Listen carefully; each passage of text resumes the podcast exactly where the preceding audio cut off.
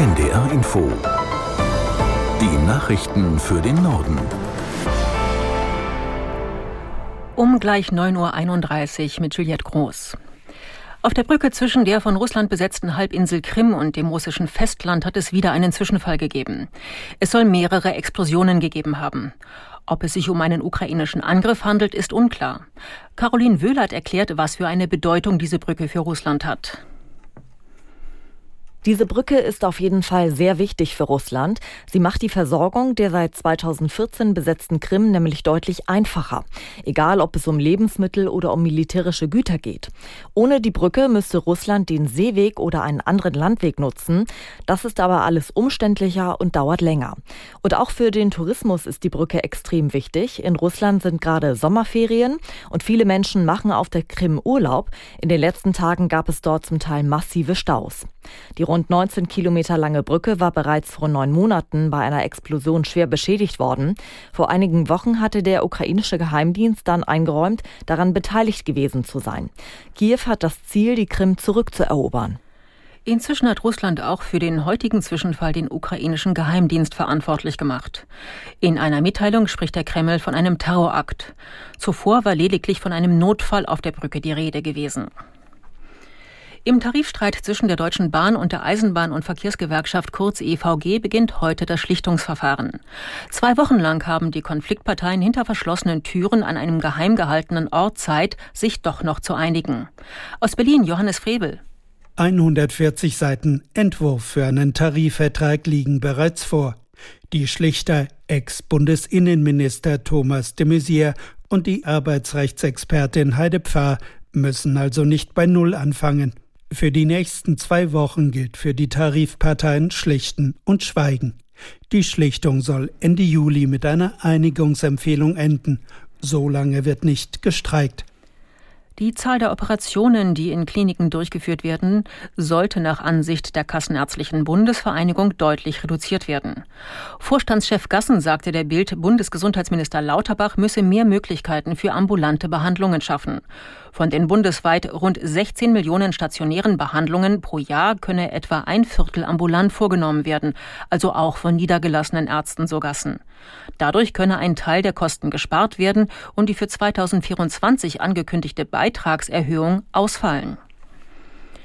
Die Europäische Union und Tunesien schließen ein Migrationsabkommen. Ziel ist es, illegale Einreisen nach Europa möglichst zu verhindern. Aus Brüssel Jakob Mayer. Die EU stellt Tunesien umfassende Wirtschaftshilfe von bis zu 900 Millionen Euro in Aussicht, außerdem eine Soforthilfe für den Haushalt in Höhe von 150 Millionen. Im Gegenzug setzt die EU darauf, dass Tunesien mehr gegen Schlepper unternimmt und Migranten davon abhält, die gefährliche Überfahrt Richtung Italien zu unternehmen. Dafür sind weitere EU-Mittel im Umfang von 100 Millionen vorgesehen. Damit sollen in Tunesien Grenzen verstärkt und Menschenschmuggler bekämpft werden. Außerdem sollen abgelehnte Asylbewerber zurückgebracht gebracht und die Seenotrettung ausgebaut werden. UN-Generalsekretär Guterres bemüht sich um eine Verlängerung des Getreideabkommens zwischen der Ukraine und Russland. Die Vereinbarung, die den sicheren Export ukrainischen Getreides über das Schwarze Meer ermöglicht, läuft sonst heute aus. Aus New York Giselle Ukar.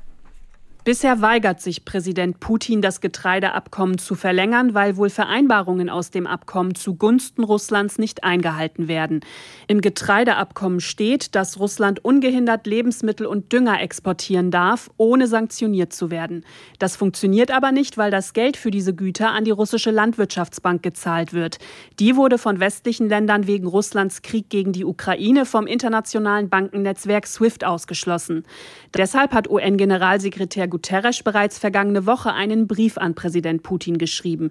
Er schlägt vor, die Hürden für Finanztransaktionen über die russische Landwirtschaftsbank zu beseitigen.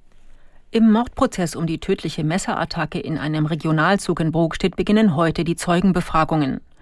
Vor dem Landgericht Itzehoe sollen zwei Fahrgäste aussagen. Dem Angeklagten, einem 34 Jahre alten Palästinenser, wird Mord in zwei Fällen und versuchter Mord in vier Fällen vorgeworfen.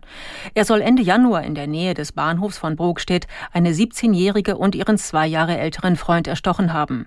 Vier Fahrgäste wurden schwer verletzt. Beim Prozessauftakt hatte der Angeklagte gesagt, er sei unschuldig. Außerdem bestritt er, eine psychische Erkrankung zu haben.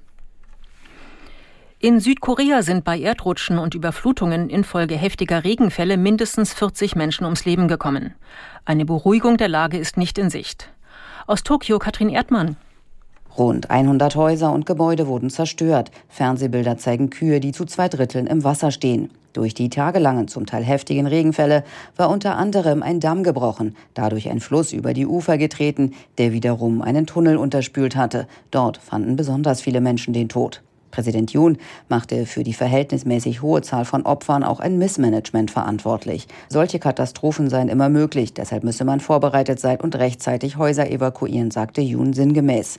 Er rief alle zu besonderer Vorsicht auf, denn für die nächsten Tage sind weitere Regenfälle im Süden und Zentrum vorausgesagt. Das waren die Nachrichten.